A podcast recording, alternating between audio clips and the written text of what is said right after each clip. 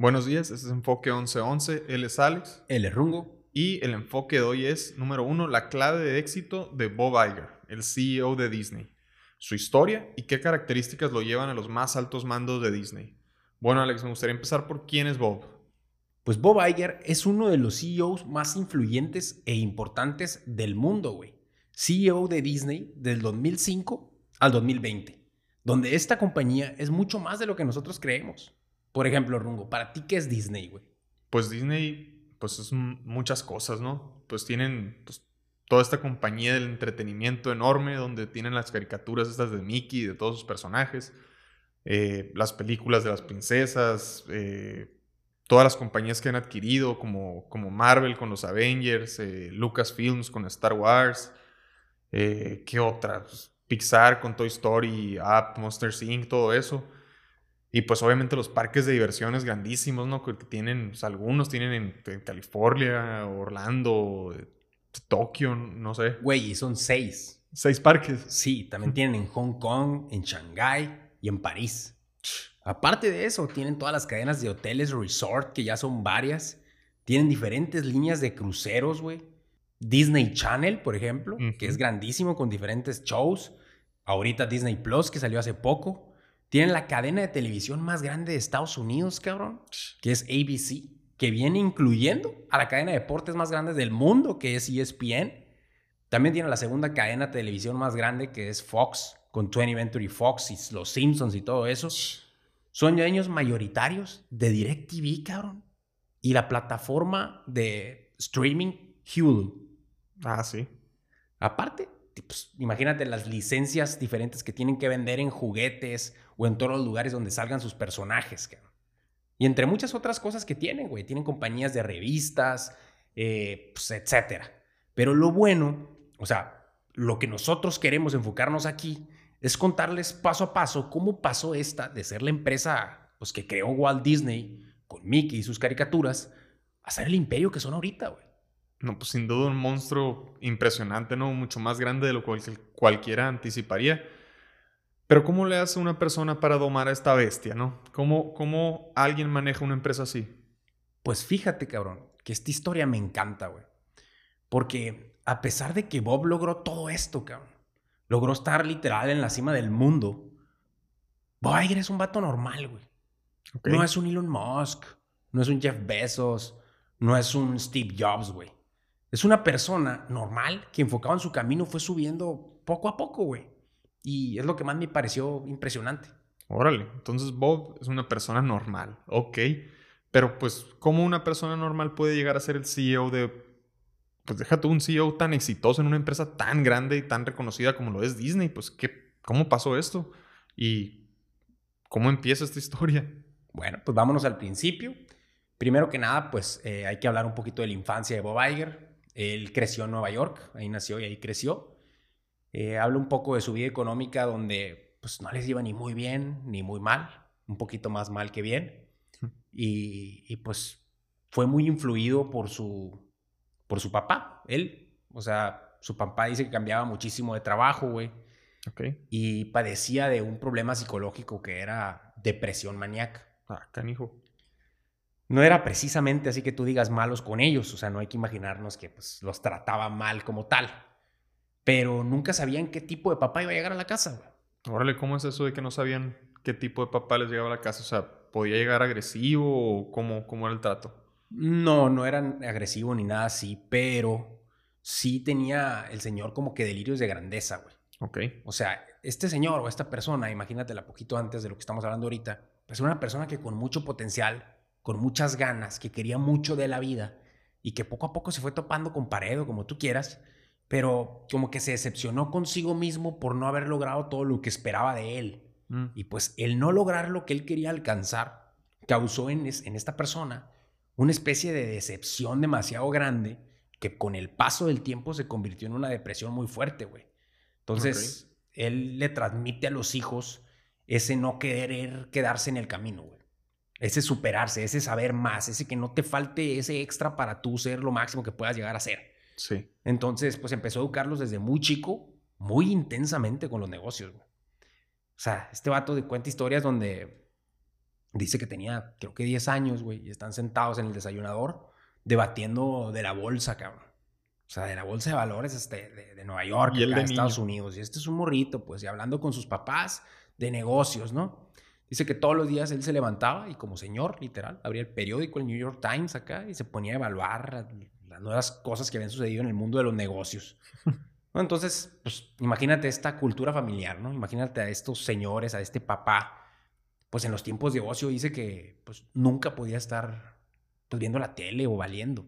Si los, valía, si los veía valiendo, oye, ponte a hacer algo. Actividad, actividad, actividad. Entonces, eh, pues siempre estuvo trabajando. Este morro trabajó desde los ocho años, estuvo trabajando en diferentes tipos de cosas, desde que paleaba nieve hasta que trabajó en una tiendita de, de ahí cerca, hasta que dice que en los veranos de su escuela él se ponía a trabajar de conserje a quitar los chicles, güey, de, los mesabancos. Ok. Y dice, todo ese tipo de cosas, pues lo fueron formando para él. Ningún trabajo era demasiado bajo, güey, ningún... Él estaba dispuesto a chambear y aprender de todas las situaciones, ¿no? También mientras estuvo en la escuela, pues él trabajaba de pisero, pues, por ejemplo. ok, entonces lo que podemos entender de, de Bob Iger de su infancia es que él se crió en una cultura donde el ambiente laboral era súper importante, era algo a fuerzas, pues donde donde el estar cómodo era inaceptable, por así decirlo, ¿no? Tenías que estar trabajando siempre, aprendió a tener ese sentir o ese deber de la responsabilidad y el trabajo pues desde muy joven y pues me imagino que le empezó a agarrar su gustito desde, desde a temprana edad al, pues, al trabajo mismo, ¿no? Oye, ¿y cómo crees tú que Bob Iger hable de su padre ahorita? ¿Qué es lo que diría de él? Pues mira, claramente fue una, figura vital o súper importante en su desarrollo, ¿no? Definitivamente esa esa cultura familiar tan intensa en cuanto a pensar en los negocios, ese que un niño esté pensando de cómo funciona el mundo laboral a los 8 o 10 años, el empezar a trabajar desde tan chico, pues a este vato definitivamente lo forjó, ¿no?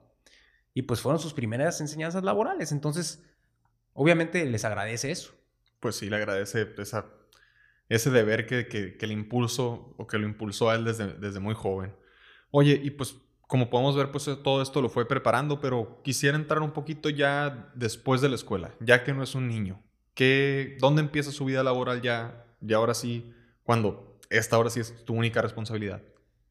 Ok, aquí está interesante esta historia, güey, porque, bueno, te lo voy a platicar. Resulta que, que Bob Iger tenía un tío, no me acuerdo si él era el papá o la mamá, la verdad, pero pues su tío de ese típico tío farandolero, ¿no? O sea, había un fantoche el vato que dice que todas las carnes asadas y todas las reuniones familiares, el vato nomás no dejaba de hablar de lo fregón que era porque trabajaba en ABC. Ok, él agarraba la batuta siempre. Siempre que no, que ABC, que el vato las podía todas, que era la última chave del estadio, que bla, bla, bla, ¿no? Entonces, pues en una de esas, eh, Bob Iger le dice, oye, tío, pues consígueme una chambita, ¿no? Digo, ahí en ABC ya que eres pues, un fregonazo. Y el tío, pues sí, le, de hecho, le consigue una chambita. Y, pero literal, era una chambita, ¿no? Eh, pues ya le dan trabajo en ABC a Bob Iger, gracias a su tío. Y cuando entra, dice Bob Iger que, que, pues estaba empezando a conocer a la gente, literal, el primer día que fue y les decía, no, pues que soy fulanito de tal, me mandó mi tío que se llamaba. Soy el sobrino de Don Fregón. Exacto. Y pues que se empezó a dar cuenta que Don Fregón no tenía nada de Fregón, no era un vato más de toda la compañía, o sea, un vato súper, súper X dentro de la empresa. Pero bueno, entonces, fuera de que un vato super X, de todas maneras, le consiguió el trabajo y el trabajo que le consiguieron fue de, pues literal, la chamba de él era estar conectando cables, era el encargado de que el, el, set estuviera listo para la grabación. Él tenía que llegar todos los días a las 4 de la mañana, de conectar cables, eh, limpiar si tenía que limpiar, acomodar si tenía que acomodar, prender luces, lo que sea, para dejar el set listo. Ok, entonces para entender su chamba era llegar temprano, dejar todo listo y pues que ya llegaran los, los demás, los que ya iban a grabar, pues que llegaran listos para grabar y ya. Exactamente, entonces pues este vato ahí pues empezó desde abajo, o sea, en, pocas palabras empezó en lo más abajo, de lo más abajo que tenía una compañía como ABC, o sea, no había otra cosa más abajo, pues. Sí. Entonces, pues este vato em, aprendió muchísimo a tolerar horas intensas de trabajo, porque obviamente no faltaba que de repente los shows son diferentes, no creas que todos los días eran igualitos, ¿no? O sea, de repente le tocaban cosas que, híjole, la madrugada lo despertaban y tenía que ir y resolver problemas tanto afuera como adentro del edificio, subir muebles y, bueno, de todo. Entonces su ética de trabajo creció muchísimo, era una persona pues como ya platicamos, durante su infancia ya sabía chambear, güey, y le gustaba. Entonces, pues como que su impulso era, ¿cómo hago mi trabajo lo mejor posible? Aunque fuera lo que fuera. Y pues eso, a eso se dedicó, empezó a hacer su trabajo lo mejor posible. Y dentro de ese puestecito chafa que él tenía en ese momento, pues era muy bueno haciéndolo. Entonces le llega una oportunidad donde lo mandan a... había un show muy importante que la cadena ABC iba a transmitir, que venía Frank Sinatra a Nueva York, iba a estar en el Madison Square Garden. Y pues le dicen a Bob Iger, oye, compa, tú vas a ser el encargado de que todo ahí en el Madison Square Garden salga bien, güey. O sea, obviamente no era el director creativo, ni mucho menos, ¿no?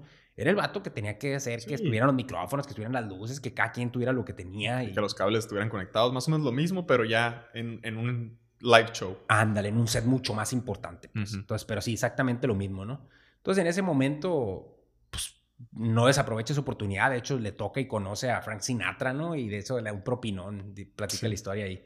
Pero bueno, mientras está ahí, güey, le toca trabajar con Rune Aldrich. Ok. Este vato, güey, era el director creativo de uno de los, de los departamentos más importantes de ABC, que era el departamento de sports. Pero cuando venían figuras importantes o cosas así, este era tan famoso que le encargaban, por ejemplo, este show de Frank Sinatra, ¿no? Ok. Entonces Stato pues se la estaba rifando. Cada vez más se la rifó en el show de Frank Sinatra, seguía subiendo escaloncitos de los más chiquitos, de lo más abajo, pero ahí iba, iba bien. Y en eso se entera, pues acuérdate, no lleva ni el año ahí, ¿no? Todavía. Se entera de que su patrón directo, o sea, el jefe del departamento en el que este vato trabajaba, pues se, regía mucho por la corrupción, güey. Era un vato que, por ejemplo, él tenía la billetera abierta para comprar muebles y cosas para los sets y para lo que tuviera que hacer. Y de repente su casa estaba amueblada, ¿no? Bien fregona. sí. Entonces, eh, pues él necesitaba, para poder seguir haciendo sus tranzas, que todos los de, los de su departamento jugaran el mismo juego que este vato jugaba. Sí, pues claro. Y pues resulta que este vato, o sea, Bob Iger, pues no estaba listo para jugar ese juego. Él no estaba de acuerdo, nunca se prestó para eso. Entonces un día su patrón pues lo cita y le dice, oye compa, como no tú no estás jalando conmigo, ya no eres promovible, güey. O sea... Si no le pudo dar más poder, pues... Nel. O sea, tienes dos semanas, compa, para buscarte otra chamba o bye bye. No manches. Imagínate que te vayan a correr literal por hacer muy bien tu trabajo por el hecho de no quererle robar a la empresa, ¿no? Pues el jefe inmediato quería robar, tú no querías robar, no estabas de acuerdo con, con eso, te rehusas y pues te, van a sacar. Está pesado, ¿no? Pero pues obviamente entendiendo al jefe que no podía confiar en este subordinado, pues, pues toma la decisión de correrlo. Oye, pues entendiendo que Bob Iger en este momento tenía 23 años más o menos, pues estaba ascendiendo muy bien y poco a poco en su trabajo y lo corren Ahora, ¿qué, toca? ¿Qué hace? Eh, sí, güey, chale, ¿no? O sea, imagínate, empiezas a sentir que las cosas avanzan y pura maíz, vas para afuera. Pues bueno, en este momento este vato pues, no se quedó cruzado de brazos y se puso a buscarle. Eh, y lo primero que hizo fue hablar con un, amigo nuevo que hizo en el, en el, show precisamente de Frank Sinatra. ¿El Run? No, no era el Run. Ok. No, no era el Run. Eh, no, hombre, ese vato no le podía ni hablar, güey. O sea, ese vato era de, la mera pistola en, el, en, el, área de ABC. Pues ese vato no, no, hablaba con un peón como el Bob en ese momento, ¿no? Entonces habla con otro compa y ese otro amigo le dice, oye, güey, pues hay una vacante ahorita en el departamento de deportes, güey. O sea, jálate, o sea, búscale a ver, si, a ver si te la dan. Y pues, haciendo el cuarto rapidito, pues se la dan, güey. O sea, él gana la vacante, ya estaba preparado más o menos, ya sabía algo de la cadena ABC este, consigue ese puesto y en cuanto entra, ah, bueno, aquí te tengo que platicar esta parte, güey. El departamento de deportes, güey. Era, no manches, era otro boleto, güey. Eran los cool kids, güey. Imagínate, güey, eran los fregonazos, güey. Esos vatos eran la mera pistola, siempre andaban, llegaban en limusina al trabajo, güey, viajaban en Concord que tenía la compañía tenían la ropa más fregona, conocían a todas las estrellas de cine, tenían en sus contactos a las estrellas del deporte. Imagínate, pues conociendo a todos los famosos, güey. Y Bob, que había empezado conectando cables, ahora estaba en el departamento más cotizado de ABC en ese momento, güey. No, pues sin duda un cambio súper favorable para él, ¿no? Pero es curioso cómo, cómo las cosas, el karma funciona, ¿no? Cómo las cosas se van poniendo por algo, a lo mejor en el momento, pues es algo que le debe haber causado muchos dolores de cabeza el hecho que lo corrieran literalmente por no querer robar. Y ahora pues termina siendo pues parte del, como dices, del puesto más cotizado, del departamento más cotizado de ABC. Bueno, pues, ¿y cómo le va ahora en este departamento de deportes? ¿Qué responsabilidades tenía? Pues mira, aquí quisiera empezar para platicarte quién es Rune, güey. Rune era su patrón, ¿no? El vato que conoció en el show de Frank Tinatra. Ahora era su jefe. Literal, este vato era el director de todo ese departamento. Era el centro de atención, güey. Todo era la órbita, literal, todo giraba alrededor de Rune Aldrich. El vato era un fregón conocido, lo que tú quieras. Eh, pero era un vato, pues por algo llegó a ser quien era, ¿no? Entonces él tenía un mantra, güey, que decía: haz lo que tengas que hacer para que salga mejor. Tú haz lo que tú tengas que hacer para que esto que nosotros necesitamos como compañía salga mejor. Así, era, presionaba mucho, era muy perfeccionista, era muy creativo. Se trataba todo el tiempo de crear un ambiente donde era inaceptable la mediocridad. Y por eso ese, ese departamento estaba striving, ¿no? O sea, estaba todo el tiempo creciendo y mejorando. Era un personaje súper innovador que siempre buscaba nuevas formas de conectar con sus escuchas. Entonces todo el tiempo estaba innovando, para llegar un poquito más a la gente, güey. Entonces, un dicho muy famoso que él tenía era, innova o muere. y pues no hay innovación si la innovación parte del miedo, parte del temor a lo nuevo. Ok, bueno, pues a lo que me estás diciendo, pues obviamente este Run, pues fue un personaje muy importante en el desarrollo profesional de, de, Bob Iger. Sí, güey, demasiado. De hecho, Run y pues, su, su nuevo puesto le ayudaron muchísimo, güey. Lo hicieron como él dice, más sofisticado. Ok. Pasaba en nunca haber salido de Estados Unidos, güey, andar viajando todo el mundo en un Concorde, imagínate. Entonces, pues él era en ese momento el encargado, güey, de hacer las negociaciones con el gobierno para que los dejaran grabar en otros países. O sea, por ejemplo, si iban a ir a Rusia, güey, chin, no importa con quién tengas que lidiar, vato. Pero tú tienes que hacer que nuestro show que nosotros vamos a grabar de un partido allá en Rusia salga. Sí, a lo mejor conseguir todos los permisos o, lo que sea necesario. Pues. Exacto. Todas las coberturas de los deportes dependían de que este güey hiciera bien su trabajo. No, pues de veras que era una chamba ya muy interesante y con pues tratados y negociaciones y cosas ya más, más del, del teje y maneje de todo lo que era la industria hasta de la cobertura deportiva, pues un, un puesto mucho, mucho, muy diferente a conectar cables. Sí, definitivamente, güey. Imagínate también, pues, o sea, viajaba por todo el mundo, así como le tocaba llegar a países súper sofisticados y súper fregones, no sé, güey, donde todo estaba smoothly, o sea, todo funcionaba súper fácil. Le tocaba llegar a lugares donde nada funcionaba, pues, o sea, le tocó ver de todo, ¿no? Entonces, no todo, pues, está tan fácil como se ve, güey. Existen, aunque no lo creas, gobiernos bastante corruptos, bro. No, no creo yo. y pues imagínate todos los problemas que te traen este tipo de cosas, ¿no? Y pues lo más difícil es que Room no permitía un no por respuesta. O sea, este vato era tan fregón o tan estricto o tan ambicioso que no le importaba que estuviera China diciendo que no, güey, o Rusia diciendo que no, o Corea del Norte diciendo que no, o Cuba diciendo que no, güey. A mí me vale madre, tenemos que grabar, güey.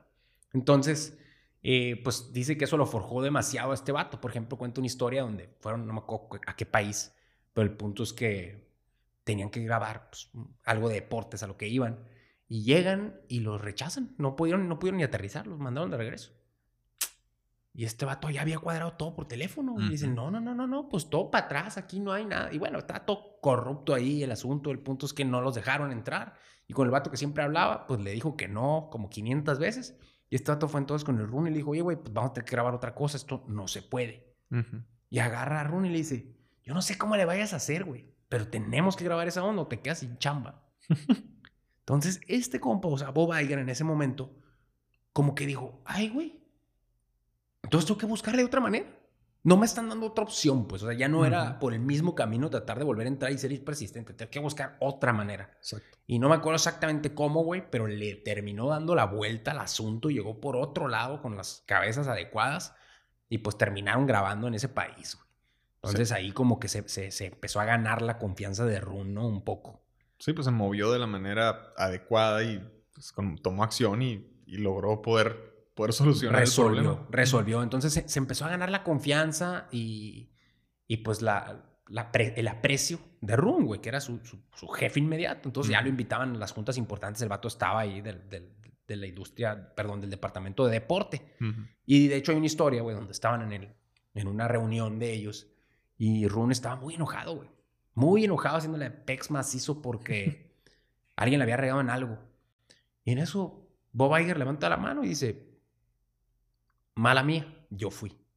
Ah, ok, asumió la culpa. Güey, todo el mundo volteó y se le quedó viendo con cara, vato, te van a correr, güey. Y bueno, cuenta Bob Iger que después de eso al revés, güey. Ronald de cada vez lo trataba mejor, pues. Pues es que aquí nos podemos dar cuenta del sentido de responsabilidad que tenía él, pues. Y pues obviamente siendo la persona que era, pues sabía que se podía equivocar, pues. Obviamente si tú pones primero qué es lo mejor para la empresa y tomas las decisiones en base a lo que es mejor para la empresa, pues te puedes equivocar, pero pues Bob no le tenía miedo a equivocarse, pues al contrario, él podía, podía decirles y explicar perfectamente, oye, pues sí, tomé esta decisión y no funcionó como yo creí que iba a funcionar, pero la tomé por esta, esta y esta razón. Exacto. Y pues con ese backup, pues ya decía, ¿sabes qué? Pues me equivoqué, pero lo hice por esto y pues dime qué decisión debí haber tomado, ¿no? Y pues aprender, en fin de cuentas, pues, pues obviamente es lo que iba a hacer mejor para la empresa a largo plazo. Exactamente, güey. Entonces este vato, pues en fin, eh, estaba haciendo muy bien su trabajo. O sea, cada vez era mejor para hacer lo que le pedían que, que, que hiciera y se estaba desempeñando de una manera, pues, sobresaliente. O sea, mejor de lo que esperaban de él, pues. Entonces, pues se hizo un excelente negociador, güey. Aprendió a no aceptar un no por respuesta. Siempre le buscaba por otro lado y sacaba los mejores deals para, el departamento de deportes. Fue muy resiliente, al grado que, pues, no, llegó el momento en el que lo nombraron vicepresidente de deportes de ABC, güey. Órale, pues qué buen logro, ¿no? El hecho de, de considerar dónde empezó y dónde ya estaba.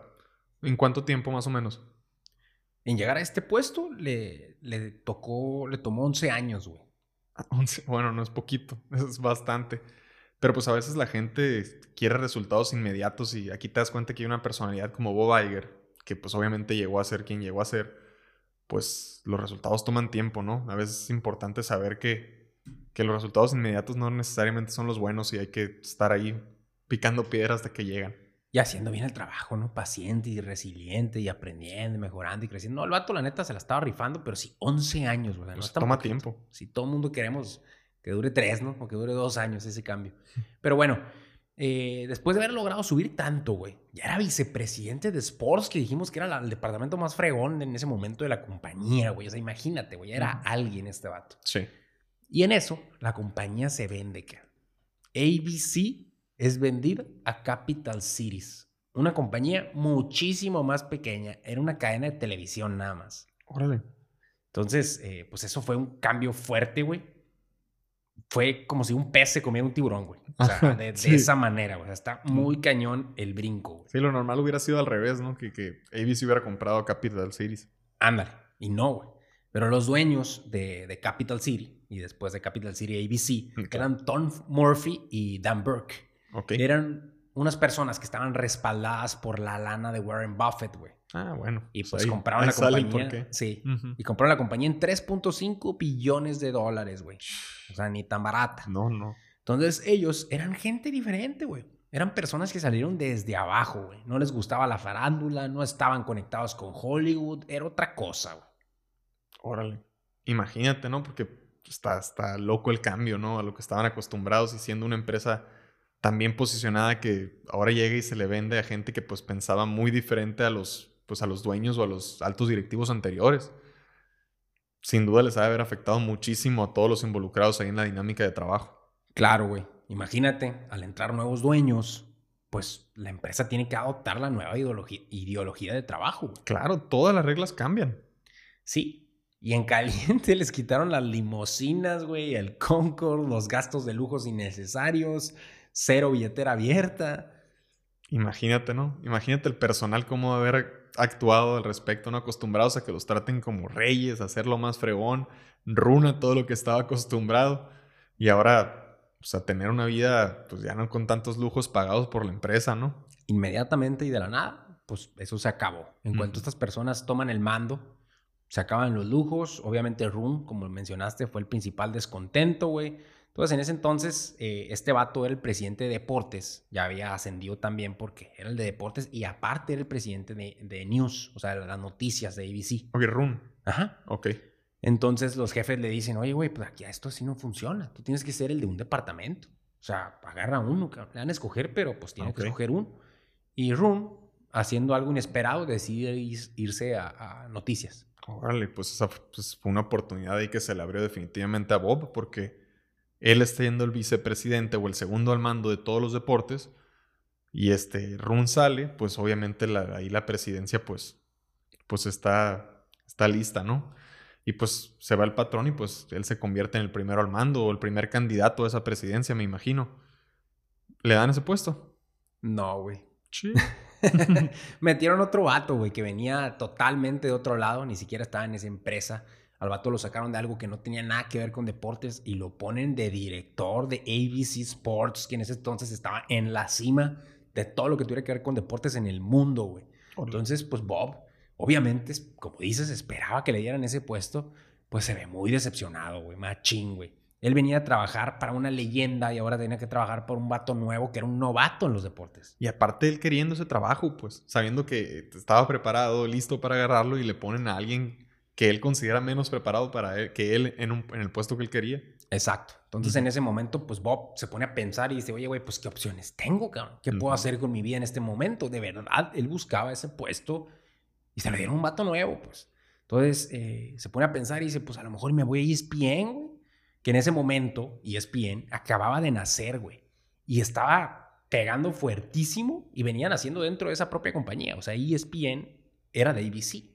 Ok. Entonces, al mismo tiempo, muchos de sus compañeros, cuando ponen a este vato nuevo al mando de Sports, pues deciden abandonar la empresa, como que no estuvieron de acuerdo mucha gente con ese cambio y se van a otras compañías que eran competencia directa con ABC, o sea, otras cadenas de televisión. Y de hecho uno de ellos eh, entra en un puesto importante en una cadena de competencia y le ofrece trabajo a Bob. Y le dice, oye, compa, aquí, vas, a, aquí vas a crecer, güey, aquí hay para dónde. Ok. Entonces aquí se ve él en, en, una decisión difícil, ¿no? Encrucijada. Sí, una encrucijada, güey. Ahí tiene que tomar pues una decisión que él considere la mejor para su futuro, güey. Porque le están ofreciendo un trabajo nuevo, un lugar donde podía crecer o podía quedarse en, en, en, sports, quién sabe con qué puesto. Entonces este vato va y le dice, decide renunciar, güey. Y va y le dice al, al vato de recursos humanos ah, primero, y que, oye, compa, voy a renunciar, de que ya. Y dice, oye, no, güey. Le dice, Bob, no renuncies. Habla primero con Dennis. Porque habló conmigo y me dijo que tiene, pues, una idea muy importante de qué hacer contigo, güey. Habla con él, que Y el vato le dice, no, pues no me importa. O sea, ¿qué tan importante puede ser si ya era vicepresidente? Lo más importante puede ser que me hagan lo mismo, güey. Entonces dice el vato, no, pues, eh, no, no quiero, pues. Pero bueno, fue a hablar con el vato. Y llega para allá dispuesto a, renunciar. Y en ese momento, pues, se da cuenta que este güey, Dennis, era totalmente diferente de lo que él lo estaba viendo y lo impresiona con la forma en la que, en la que se dirige a él y le dice, compa, tengo un puesto muy importante en el que te estoy contemplando, güey. Es más, te necesito aquí, cabrón. Te necesito aquí, yo quiero que tú seas el creador de contenido, güey. O sea, tú eres el que va a decidir qué fregados sale en, en, la televisión. Tú vas a decidir qué partido ponemos, cuándo, cuál sigue, por qué, qué no sé, entrevistas, todo. O sea, el, que iba a decidir el contenido que saliera por ABC Sports Network le tocaba a Bob Iger. Habla un puesto muy divertido, me imagino. Sí, güey. Entonces en ese momento, pues híjole, le ponen un puesto nuevo que se ve bastante atractivo. O irse a otra cadena donde consideraba futuro, o quedarse con el vato nuevo, híjole, pues se pone a decidir, se pone a decidir, y él lo, lo menciona como uno de los momentos que definieron su carrera. Porque de verdad hay decisiones que de repente definen nuestra carrera, cabrón. Y este vato en ese momento decide quedarse, güey. Ok. Oye, pero me da risa aquí cómo podemos darnos cuenta de cómo somos como humanos, ¿no? O sea, contratan a este amigo Dennis y antes de siquiera de verdad darle una oportunidad, ya lo estás juzgando porque pues tú estabas listo para ese puesto y lo meten y simplemente no lo aceptas por ser el nuevo, por nomás sabes que pues él no estaba y ya me voy a otro lado yo. Y pues él ya había tomado una decisión y, cómo, cómo Dennis tuvo la, la manera correcta de llegarle y ofrecerle algo que, un dulce muy, muy, muy a todo dar, ¿no? Para que él se fuera a una parte de la empresa, pues un puesto además de ser muy, muy, muy importante, pues hasta más divertido. Atractiva se veía la cosa. Claro. Sí, no, güey, importantísimo eso que estás diciendo, güey. Importantísimo. ¿Cómo somos, cabrón? De hecho, no nomás pasó con Dennis, güey. También estaban juzgando a los nuevos dueños. Pues, cabrón, ¿quiénes son estos vatos? Pues, si vienen de una empresita y chava, ¿cómo andan comprando a, a ABC? ABC, cabrón. Entonces, sí fue como que un, un trago amargo que eso sucediera y, y pues empezaron a juzgar a ellos también, Dan y Tom. Entonces resulta que eran personas súper genuinas, güey, con un verdadero sentido del bien y el mal. O sea, tenían los principios muy claros, muy bien arraigados. Y de volada empezaron a conectar con su personal, güey. Eran unas personas fuera de serie. O sea, al grado, güey, que les pagaban menos aquí en ABC que lo que le pagaban a cualquiera de esas personas en la competencia, güey. Ok. Pero sin embargo, era increíble trabajar ahí, güey. Era increíble trabajar con gente así. Entonces la gente se quedaba, güey. Hay una historia que te quiero platicar aquí, güey, para que te hagas una idea de todo esto en lo que estamos hablando. Era nueva, nueva cultura laboral, donde a lo mejor las cosas eran menos fancies, pero eran más auténticas, cabrón. Eran más trabaja, güey, mejora, güey, sé tú, cabrón, no sé, o sea, cambiaron por completo la cultura de la empresa. Entonces, en ese momento, güey, creo que era en el 88, güey, eran los juegos de invierno, de Winter Games, ¿no? Ok. Y no, la verdad no me acuerdo en qué lugar del planeta era esto. Pero había nieve macizo, güey, y había muy mal clima. O sea, no sé si era en Alaska, Canadá, güey, Rusia o en cualquier otro lado con un chorro de nieve. Ok. Pero bueno, imagínatelo ahí. Sí. Entonces estaban estos vatos ahí en los Winter Games. Y Bob, en ese momento, pues acuérdate que era el encargado de decidir que sale en la televisión. Ok. Entonces lo mandan a los Winter Games, él a decidir eso. Iba Rune, iban un chorro de las, de las personas importantes de, de toda la cadena. Y, y resulta que los agarran un clima pésimo, güey. Donde hasta los partidos, o sea, los competencia, se Mm. cancela. O sea, había cierto calendario.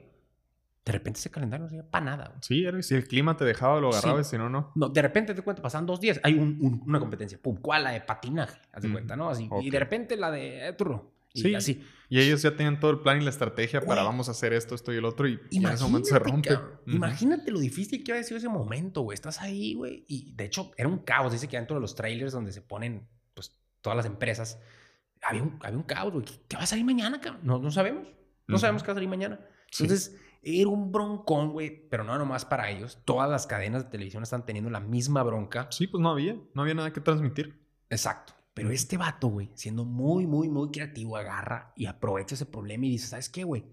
Tenemos que hacer algo. Mm. O sea, brindarles nada a los escuchas. Sí, o No partidos opción. viejos, ¿o qué? Exacto. Entonces, agarra el vato y dice, mira, vamos a ponerles... Él aprendió mucho de Rune. Y Rune era una persona que era buenísima para contar historias. Y de hecho que estaba ahí. Entonces, este dato se le ocurre a Bob Iger y dice, ¿por qué no contamos historias? La gente no quiere ver un partido, güey. Nomás por el partido. Quiere ver un partido porque le cuento una historia. Porque saben la historia de, por ejemplo, el portero, güey. O el vato que va a meter el gol. O el, ¿sabes? el es background que de esas vende. personas. a Ujú. Eso es lo que vende. Entonces ahí ese vato se le ocurrió eso y mandó inmediatamente, güey, a conocer a las familias de cualquiera de los participantes que estaban en esos Winter Games, güey. Como reporteros. Exacto, reporteros que entrevistaban a sus familias, a sus novias, a sus hermanos y la fregada para saber un poquito más. Y eso es lo que empezaron a transmitir cuando no había eh, pues, señal, cuando no había manera de transmitir algo en los Winter Games, transmitían el background de los jugadores. Entonces, cuando hubo un partido, güey, dice que fue récord el- la cantidad de viewers que tuvo ese juego, porque había demasiado background que ya había él subido, o sea, el interés de la gente por ese partido. pues. Entonces, Sí. fue algo Sí, impresionante. hazte pues. cuenta que hizo muchos trailers de- del evento, pues. O sea, sí, güey, o sea, mucho, fue, fue mucho más allá de lo que nunca se había hecho en ese momento. güey. claro. No, pues definitivamente que fue una solución muy importante y aquí nos podemos dar cuenta de, lo que era el trabajo para él, ¿no? Cómo, pues no se quedó de brazos cruzados transmitiendo partidos viejos o cosas que ya no valieran la pena, sino que en realidad con creatividad y muchísimo compromiso, pues logra salir adelante de este problema y no nomás salir adelante, sino convertirlo en la oportunidad que fue, ¿no? O sea, un cambio muy importante. Sí, güey, de ser un problema, lo usó para destacar. O sea, el vato, literal, después de eso, era otra persona, güey. Imagínate, güey, los nuevos dueños lo veían y decían, este cabrón se la rifó, güey. O sea, gracias a él estamos como estamos ahorita. Fueron la mejor cadena del momento. Los demás no pudieron salir de esa bronca. Este dato se la rifó. Sí. Entonces, en ese momento lo suben a vicepresidente de ABC TV, güey. Órale. O sea, ¿qué es ABC TV? Todo lo que sale de las series, güey. Todo lo que sale en entertainment, todo lo que sale en las películas. O sea, la parte de Hollywood. O sea, vete a Los Ángeles, a California, a manejar todo ese ambiente del cual este vato no sabía nada. Sí, no, pues estaba acostumbrado al deporte y ahora me lo mandan a las series, pues. Exacto, y acuérdate que viene de conectar cables, ¿no? O sea, Sí. el vato jamás había sabido nada de, de actuar, ni mucho menos. No, no, no. Y en ese momento, pues al vato obviamente le dio desconfianza, pero no le dio miedo, güey. Ok. El vato confió en que sus, sus patrones vieron en él la capacidad de poder manejar ese departamento, pues él la tenía. si ellos lo vieron, yo también la puedo tener. Sí, sí, si ellos confían en ti, ¿cómo no confiar tú en ti mismo? Sí, y, y te dice Bob Iger ahorita, dice, learn in the job. O sea, aprende en el trabajo, cabrón. No tienes que saberlo todo de antemano. Simplemente tienes que ir con la actitud adecuada para absorber todo como esponja, güey. Y tuvo muy buenos colaboradores. Pero dice que lo primero que le dijo a sus colaboradores que seguían al mando de él fue, oigan, ayúdenme a aprender, cabrón. Ayúdenme a aprender. Yo soy una esponja. Voy a agarrar todo lo que ustedes me digan para hacer el, trabajo mejor posible. Entonces, ¿qué diferencia cuando llega un patrón que admite que a lo mejor no sabe todo, güey? Y se pone en esta disposición, ¿no?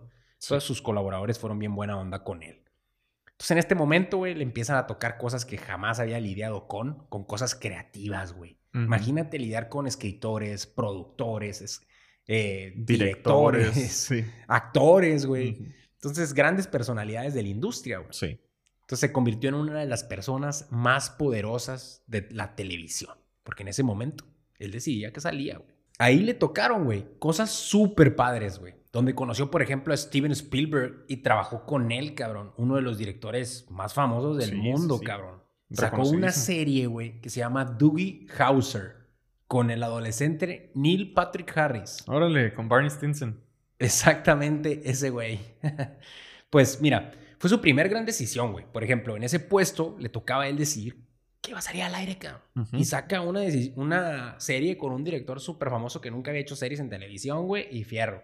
Fue, la verdad, un éxito, le, le fue bien. Sí. Después de eso inventa otra serie con otro director famoso, güey, que antes los directores no salían en la televisión, cabrón. No, ellos eran de películas. Sí, es una película y punto, porque yo me llamo George Lucas, ¿no? En ese momento que ve George Lucas esa serie de Spielberg, le habla a Bob Iger y le dice, oye, yo quiero sacar una serie en televisión. Ah, canijo. Ay, güey, de repente los estaban volteando a ver los directores más famosos del mundo, pues estaba Sí. muy interesante, algo estaba haciendo bien. Claro. Entonces, eh, bueno, con George Lucas saca otra serie que se llama Twin Peak. O sea, con George Lucas, el de Star Wars. Exacto, él. Ujú. Entonces, esa serie se volvió un exitazo, cabrón. Fue el mayor éxito en los últimos cuatro años de la cadena ABC como tal, güey. Mira nomás. Pero a los meses se fue hasta el piso. ¿Cómo? Pues hace cuenta que la primera temporada pues, fue un exitazo, pero pues se acabó. Y la segunda temporada fue una total decepción, güey. Entonces, aquí viene otra gran decisión que este vato tomó, güey. Algo que, que fue un riesgo pues, por completo, porque es algo que se veía muy prometedor en sus ojos, pero todo el mundo le decía que eso no lo fuera a hacer, güey, que era una tontería. Ok. Cabrón, era un musical policíaco. O sea, desde ahí esas dos Sí, cosas sí. no cuadran, No, ¿no? O está sea, bien raro. Pedo, güey. Pero bueno, su instinto le decía que era algo prometedor. Hay algo ahí que le llamaba la atención. Entonces Eh. él decidió lanzarlo. De veras, o sea, lanzó el musical policíaco, pues. Eso pasó. ¿Y cómo le fue? Pues la primera temporada muy mal, güey. Fue un fracaso rotundo, güey. Sí. Pero la segunda fue un súper éxito. De hecho, ganó varios Emmys. Ok. Y pues, Bob aprendió mucho de esa experiencia que nos comparte su aprendizaje diciendo, lo que más aprendí de esto fue que hay que estar cómodo con el fracaso, güey. Tú te tienes que permitir a ti mismo fracasar cuando estás tratando de innovar. O sea, gracias a eso se convirtió en la cadena, gracias a que sacó este musical Ujú. policíaco después de las otras dos cosas que había sacado con directores famosos. Las tres fueron decisiones demasiado valientes para un director que acababa de entrar. O sea, la neta se pasó de lanza este güey. Pero esas tres decisiones hicieron que su cadena se hiciera la número uno del mundo, cabrón. O sea, wow, pues. Sí, Imagínate sí, sí. el nombre que se estaba haciendo Bob Iger.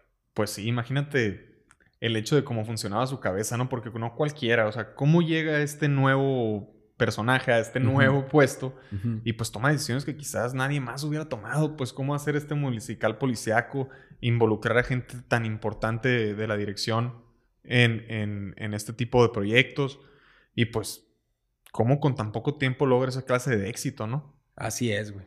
Entonces, eh, pues todo eso fue gracias a la ideología que este compa tenía, güey. Que decía así. Yo no quiero estar en el negocio limitante de hacer las cosas a la segura. Yo quiero estar en el negocio que, que- de crear posibilidades de hacer cosas grandiosas. Es que volvemos a lo mismo, ¿no? Es su habilidad de tomar ese tipo de riesgos y es algo muy parecido a lo que le pasó al principio de toda esta historia, pues. Cuando él levanta la manita con Rooney y le dice, oye, oye, esta fue mala mía, fue mi culpa, yo me equivoqué.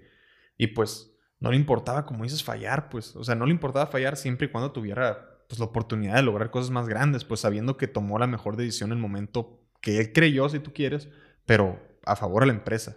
Exacto. Entonces, gracias, exactamente gracias a eso, en el año 92, recordando que este vato entró en el 88, ese nuevo puesto en entertainment de ABC, pues en el 92, güey, lo nombran presidente de ABC Networks en Nueva York.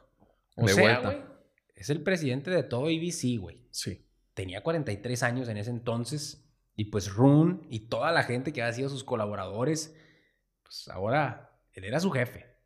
Entonces, pues ya, pasaron un poquito el tiempo, como un año y medio después, y en el 94, Tom Murphy, el socio dueño de la compañía, le habla y le dice, oye, compa, ven para acá, güey, necesito que reemplaces a Dan Burke, el otro socio que estaba hasta ese momento de COO, como CEO, COO, perdón. Entonces se queda como presidente y COO de ABC Networks. Órale. Jefe de operaciones, ¿no? COO. Ahora sí, nomás le tiene que responder al CEO y a los, y a los accionistas. Ahora sí se ganó su puesto en la silla grande, ¿no? Ya en las juntas de consejo. Exacto, güey. Imagínate cómo llegó hasta ese momento este cabrón, güey. O sea, está gigantesco el, leap desde el inicio. Entonces, bueno, en ese momento, eh, de hecho, estaba en una de las, de las juntas de los inversionistas más importantes, donde el inversionista principal era Warren Buffett, ¿no? Sí, sí. Y, y se acaba la junta y está en el estacionamiento. Y él voltea y ve a Warren Buffett, pero bien entrado en una conversación directa con Michael Eisner. Ok. El actual CEO en ese momento de Disney. Ok. Y pues, ¿tú qué crees que estaban hablando, güey? Pues, pues estaban hablando de la posibilidad de comprar ABC. O sea, que Disney comprara a toda esa cadena gigantesca que se llamaba ABC Capital Cities. Ok. ¿No? Sí. Entonces, eh, en ese entonces, güey, Michael ya tenía 10 años siendo el CEO de Disney, o sea, Michael Eisner. Sí, sí. Y, y, por el momento no tenía CEO, o sea, no tenía mucha ayuda. Su CEO que inició con él desde el principio, lamentablemente falleció en un accidente de helicóptero. Órale. Entonces toda la responsabilidad recaía en este compa, güey. Y pues sabía que si este deal, o sea, este nuevo trato de comprar ABC se hacía, la, la compañía iba a duplicar su tamaño de un día para otro, güey. Entonces, obviamente iba a necesitar ayuda. Sí, me imagino que ahí Bob Iger ha de haber visto una oportunidad enorme, ¿no? Sabiendo que Disney en ese entonces no tenía un CEO y él siendo el CEO de ABC, pues digo, debido a un trágico y lamentable accidente, pero tenía la oportunidad de llegar a un puesto pues, enorme. Pues de hecho, güey, de hecho hasta era parte de la negociación eh, Bob Iger como tal, ¿no? O sea, parte del trato era que Bob Iger se fuera a trabajar con la compañía de Disney. Ok, entonces Bob Iger pasa de ser el CEO de ABC a ser el CEO de Disney. Nope, se lo llevaron a Disney a dirigir la parte del departamento de media. Ok. Entonces prometiéndole que en algún momento tal vez podría llegar a dirigir la compañía. Y eso fue un gancho demasiado gigante como para que Bob Iger lo dejara ir. Pues imagínate ser el CEO de una de las compañías más famosas y entretenidas del planeta, ¿no? Entonces, pues aceptó. En ese momento se, pues, se hace el deal, güey. Y por fin Disney compra a ABC Capital Cities por 20 billones de dólares. Wow. Entonces, Disney de ser este, pues, super monstruo en el momento del entretenimiento, compra la cadena más importante o más grande de la televisión del mundo, como mencionas y pues se crea ahora sí que un súper gigante del entretenimiento, ¿no? Del entretenimiento de todo. Y Bob Iger se queda con la responsabilidad de lograr, pues más o menos que esta transición salga de la mejor manera, ¿no? Porque sí es un problema siempre que pues, se van a fusionar dos culturas empresariales que obviamente son diferentes, pues son dos, dos empresas diferentes que nacen en un lugar diferente y pues las reglas de cada quien son, son distintas y cómo haces para adoptarlas las dos. Pues sí, definitivamente algo muy interesante y pues obviamente que se viene lleno de broncas, ¿no? Y retos y que pues aquí nuestro amigo Bobby pues definitivamente tuvo que solucionar de la mejor manera. Y pues... Sí, güey. También lo otro que, que se hace un reto pues obviamente para él es dejar su puesto de CEO en ABC para irse, como dices, a Disney Media. Pero cómo dejas a ABC fuerte pues y, sólido y, como debe estar para pues para lo que viene. Exacto. A él le, le tocó todo ese trabajo. Él se encargó de que fuera lo más smoothly posible esa fusión de compañías. Este, pero claro que en, su mente, güey, el objetivo número uno, ¿cuál crees que era, güey? La vacante de CEO de todo Disney. O sea, ese, puesto estaba vacío. Él se consideraba ya capaz, él venía de ser presidente y CEO de una caña gigantesca, entonces se consideraba ya listo. Sí, ese era su siguiente puesto, pues para él. Sí, y en ese momento, güey, a los dos meses creo, contratan a Michael Orbitz, ex CEO de Universal Studios, como COO de Disney. Órale. Imagínate el fregazo que sintió este vato cuando de repente le ponen a Michael Orbitz como su jefe inmediato. Sí, en, en, un puesto que él quería, pues aparte. O sea, ¿y por qué hizo eso Michael Eisner? Pues probablemente quería a alguien más experimentado, güey. Que estuviera trabajando en algo más parecido, pero pues no sé, güey, ¿no? O sea, recordando que en este momento, Eisner, Michael Eisner, en este momento de la historia, era uno de los CEOs más celebrados y reconocidos en el planeta, güey. Órale. O sea, después de morir Walt Disney, vinieron años pésimos, muy malos, güey, para la compañía de Disney como tal. Sacaron mal contenido, güey. Tomaron malas decisiones, güey. Entonces, al grado que en el 84 contratan a Michael Eisner como CEO y las cosas empiezan a cambiar, güey. Es, él es reconocido por revivir Disney, literal. Él lo hizo. Él fue el que expandió los parques de diversiones de Disney, o sea, nomás existía en, en California en ese entonces, él puso todos los demás hizo estrategias de precios muy interesantes donde les permitieron conseguir muchísima más utilidad a la compañía con una estrategia muy simple, con lo mismo que ya estaban haciendo, güey. Inventó los Disney Resorts, inventó los cruceros, güey. Hizo que Disney Animation sacara muchos hits, cosa que no había sucedido desde que falleció Walt Disney. Y de repente sale El Rey León, y de repente sale La Sirenita, y sale Aladdin, La Bella y la Bestia, entre otros. Esa época de los noventas que empezaron a salir estos fue la época dorada otra vez de Disney, Disney Animation. Entonces como que ahí pues repuntó bien macizo Disney, ¿no? Otra vez. Entonces eso llevó a una explosión. O sea, el sacar tú buenas películas generó una explosión de los productos relacionados, ¿no? O sea, los juguetes, güey, las licencias de todos sus personajes y las ventas de las tiendas Disney. Entonces em, empezó él en ese momento, güey. Él fue el que empezó la relación con Steve Jobs, que en ese entonces era dueño de Pixar, güey. Ok. Entonces empezaron a tener relaciones con Pixar y sacaron Toy Story. Entonces, y lo último que inventó fue el Disney Channel, güey. Esa fue una idea también de Michael Eisner y su gente. Y pues claro, como sabemos ahorita, también fue el principal eh, promotor de comprar ABC. Exacto. Pues ahí fue cuando se jaló a, a Iger, ¿no? Pero pues podemos ver definitivamente que, aquí Michael Eisner era una persona muy capaz, con muchísimos logros que encaminaron a Disney, pues, pues de veras que de la manera correcta o de la mejor manera.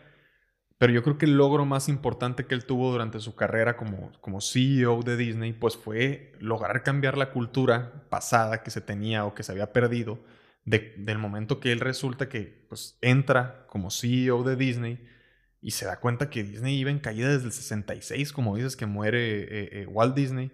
Y estamos hablando que él entra en el 84, o sea, casi 20 años después. Y en esos 20 años o casi 20 años, pues Disney iba en caída. Y se da cuenta que lo único que estaba generando de todo Disney eran solo los parques temáticos, pues que era uno, ¿no? Era solo el de California. Y pues enfocado en, en, pues, sacar todo esto adelante, se da cuenta que lo que está pasando es que su personal o la gente que él tenía era meramente personal administrativo enfocado en mantener lo que ya tenían. Pero estamos hablando que, que aquí ya el personal creativo no existía, o pues era, era mucho menos, pero estaba en una industria donde definitivamente lo creativo era lo más importante, pues el hecho de sacar nuevos productos y nuevas cosas y nuevo contenido. Y pues es el atractivo número uno de la empresa, pues sacar nuevos productos y cómo te quedas con lo del pasado y te quedas ahí pasivo Obviamente si no estás creando e innovando en esa industria, pues, pues vas a morir. pues ya se dedica este amigo en conseguir nuevo talento, en crear nuevo contenido Disney, en sacar todas estas nuevas cosas, películas y canales y, y pues maneras de disfrutar Disney, además de abrir tanto parque temático. Y pues todo lo que dijiste, ¿no? Cómo, cómo crece otra vez y lo vuelve, lo vuelve a encaminar bien. Claro, fue fundamental. Eisner fue fundamental, lo explicaste perfecto, la transición que se vivió desde que falleció Walt Disney hasta este punto en el que estamos ahorita, pero no todo fue hacia arriba tampoco en su, en su estancia como CEO. Hubo un momento muy complicado, donde sacaron esos hits que dijimos ahorita de películas del Rey León, etcétera, etcétera, pero también despuésito de eso sacaron otras, güey, donde no fueron hits. De hecho, la compañía perdió dinero, güey. Empezaron a crear películas que pues no rindieron como esperaban, como por ejemplo Chicken Little, güey Hermano Oso, Atlantis, El Dorado, ninguna de esas películas fue redituable para Disney. y no porque sean malas películas. No, no, pero pues a lo mejor estaban anticuados en la tecnología, por eso empezaron a tener relaciones con Pixar, que estaba haciendo todas las cosas bien modernas y bien atractivas desde otro punto de vista. Entonces, pues quién sabe por qué, pero el punto es que las películas no rendían, pues. Si te fijas por eso, no hay figuras de, esos, de esas películas. Ahora no las ves en Disney, pues. En Disneylandia, perdón. Sí. Pues, otra cosa que fue un error que hizo eh, Eisner fue que convirtió a una empresa que se llamaba Strat Planning en parte fundamental de Disney, güey, como tal. Cualquier cosa, cualquier cosa que hiciera Disney como tal, tenía que pasar y aprobarse por la división de Start Planning, que era otra compañía que ellos como que adquirieron y metieron ahí adentro. Ok. Entonces, eso era un broncón porque volvía todo súper burocrático, güey. Fue un error total, güey. De hecho, cuenta Bob Iger que cuando entró, él quiere adquirir una, una revista. No me acuerdo la verdad cuál ni, ni por qué. Pero él, él, él decía, esta es una buena decisión. Y de repente le dicen, no, no hay freelancing en Disney, le dicen los de Strat Planning. O sea, todo tiene que ser por mí y yo lo tengo que aceptar o no. Entonces se dio cuenta de lo torpe que era para una compañía creativa poder crecer cuando todo depende de, unas personas que están dedicadas administrativamente a ver si las cuentas salen o no. Claro. Pero no están enfocadas en el crecimiento del contenido de la marca, pues.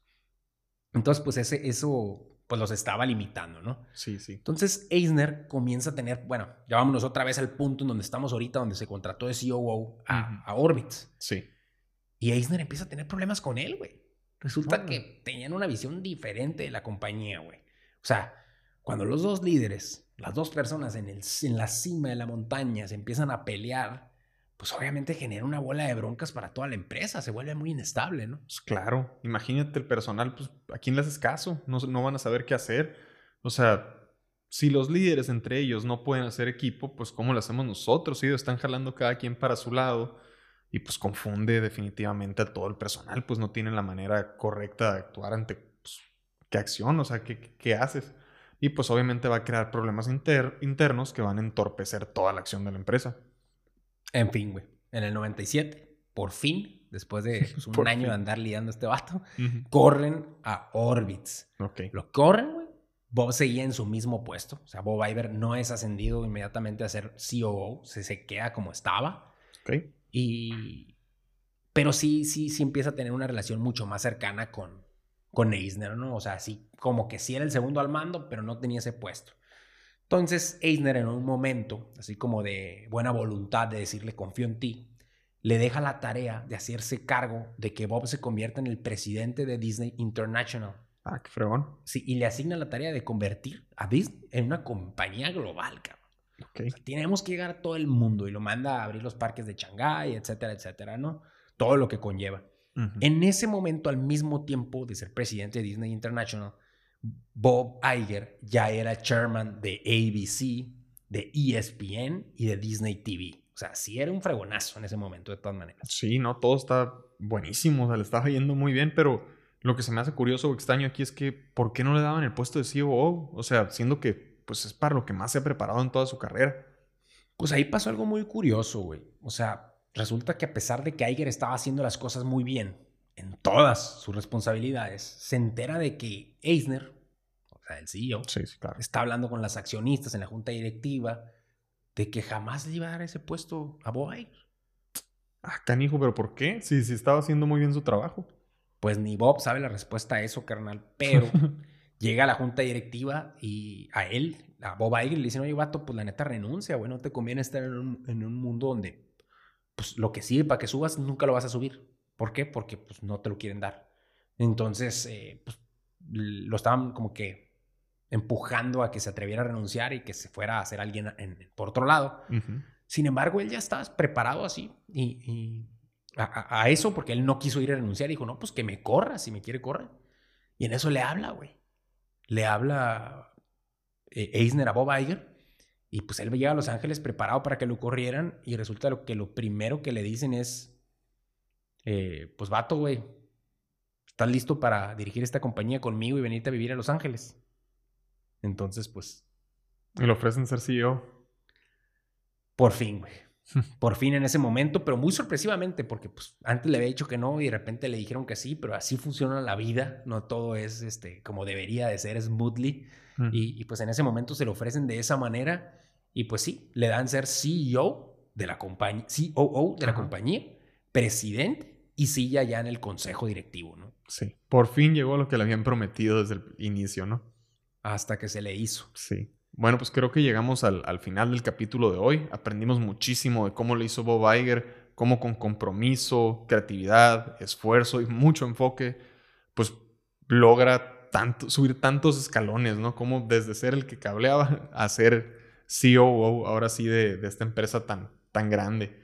Pero bueno, de esta historia todavía falta muchísimo. Los invitamos a acompañarnos en el siguiente capítulo del Enfoque 1111. Ahí vamos a ver un poquito de cómo le fue como COO y cómo es que llega a ser CEO y qué retos, problemas, cosas, logros van saliendo dentro de esa etapa y cómo es que él toma esas decisiones y qué decisiones son las que toma para salir adelante y ser ese CEO, CEO tan famoso que, pues conocemos eh, pues, ahorita. Y pues bueno, los invitamos a seguirnos en nuestras redes sociales, comenten su frase favorita del capítulo, suscríbanse al YouTube, suscríbanse al newsletter para que les llegue un poco más información de este y de otros capítulos y los invitamos a ver más capítulos del Enfoque 1111. Muchas gracias, nos vemos.